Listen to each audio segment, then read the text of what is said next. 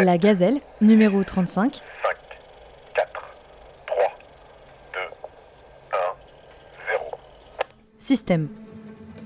J'ai décidé qu'il fallait retrouver, à partir de vendredi, le confinement qui a stoppé le virus.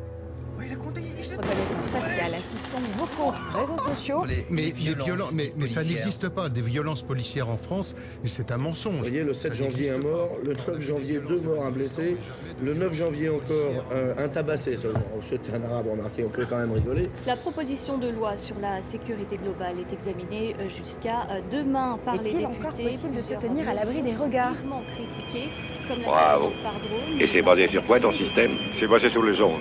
Globalement, nous sommes déçus de nos politiques. Et c'est la faute à qui finalement C'est la faute à quoi? C'est la faute au, au,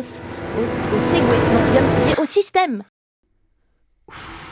Euh, pardon, je me suis laissée un peu emporter dans, l'intro euh, dramatique.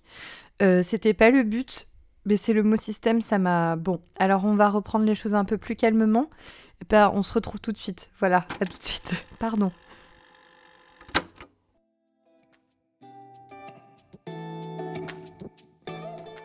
Des gilets jaunes au coronavirus, en passant par les théories du complot, la pauvreté grandissante, les violences policières ou les reconfinements successifs, on peut dire sans exagérer que l'année 2020 a été riche en événements dramatiques. Dans tous ces mots, MAUX, une idée ou plutôt une question qui revient sans cesse. À qui la faute? Si la réponse est le système, à qui profite donc le crime et qui tient ses ficelles? Tour à tour présenté comme un monstre géant inarrêtable, un dispositif orwellien insaisissable ou une structure autorisant des violences au nom d'intérêts bien concrets, le système n'a pas fini de faire couler l'encre et les larmes. Système, ce gros mot qui fait peur, ce fautif qui revient dans toutes les bouches, c'est le thème du nouveau numéro de la Gazelle de janvier. Pour vos oreilles ébahies, et pour nourrir votre réflexion, la rédaction a choisi cette semaine de vous donner à entendre non pas un article, mais une fiction, au nom étrange. Elle met en scène une société dystopique, fonctionnant sur l'endormissement des uns et le contrôle des autres. C'est la méga machine. Ça vous rappelle quelque chose?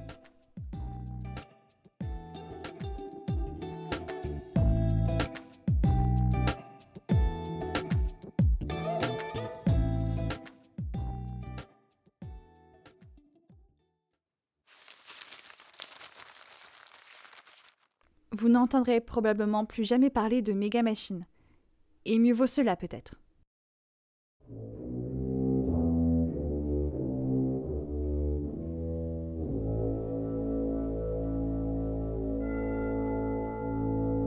Le mot est pourtant là, sous vos yeux, tandis qu'on persiste à vous dire qu'il n'existe nulle part.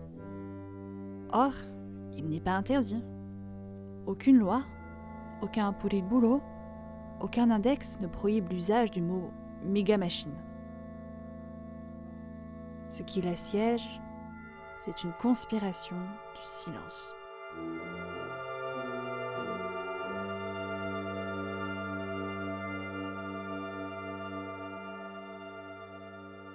La nouveauté glaçante de la machine réside dans le fait qu'une fois la clé d'amorçage tournée avec force, la créature supplante le technicien.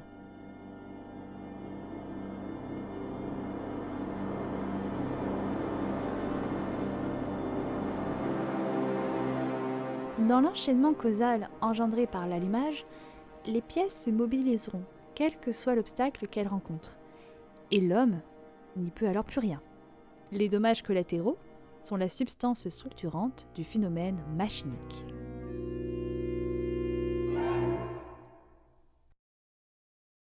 La machine est plus qu'un objet. Elle est un état d'esprit. Il y a des hommes-machines et des états-machines.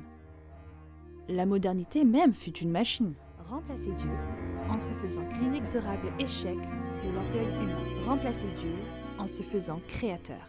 Jusqu'aux confins les plus reculés de son règne, la machine métaphysique, autrement appelée système, ne sema jamais que la guerre, broyant les os des nouveau-nés et tout ce qui, par nature, contrecarrait l'inébranlable progrès de son offensive contre les âmes. Alors, on s'aperçut que Nicolas Machiavel avait tout faux, que la cruauté implacable et brutale ne tient les nations qu'à l'échelle d'une vie d'homme. La méga machine n'affame personne.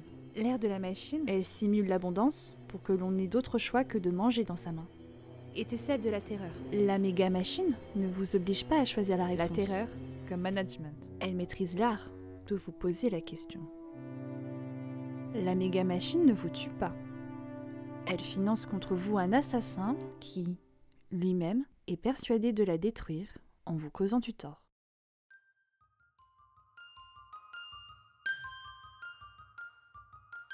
La puissance de la méga machine réside dans la certitude que vous avez de son inexistence. Chacun de vos gestes ordinaires Toisé. est une donnée Noté.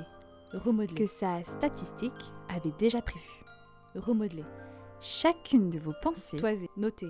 n'est que le fruit d'un positionnement choisi par rapport au problème que la méga machine vous propose. Même lorsque votre esprit s'insurge, chacune de vos révoltes est soigneusement neutralisée, de telle sorte qu'elles deviennent strictement inoffensives. Toisé. Votre existence tient tout entière dans l'indulgence de son autorisation.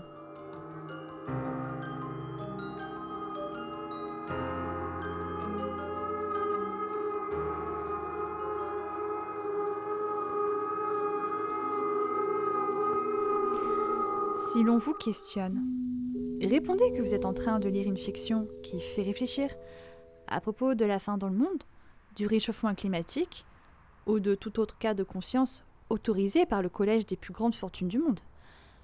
De toute façon, nous vivons dans un pays libre. Aucun risque qu'il résonne avec une quelconque espèce de réalité.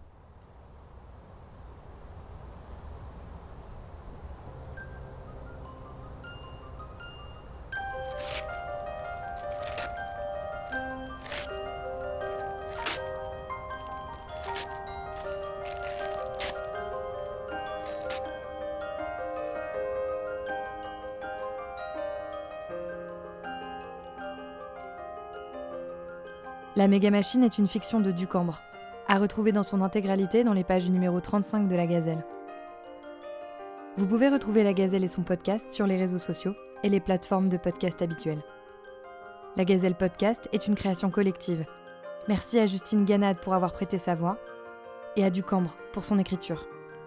Rédaction en chef de la Gazelle, Lodi Marachescu. Chef de rubrique culture, Simon Berger. Générique, Léo et Gabriel Delarue. Montage, mixage et réalisation, Clara Maté. Vous retrouverez toutes les références en description de l'épisode. À bientôt et restez à l'écoute.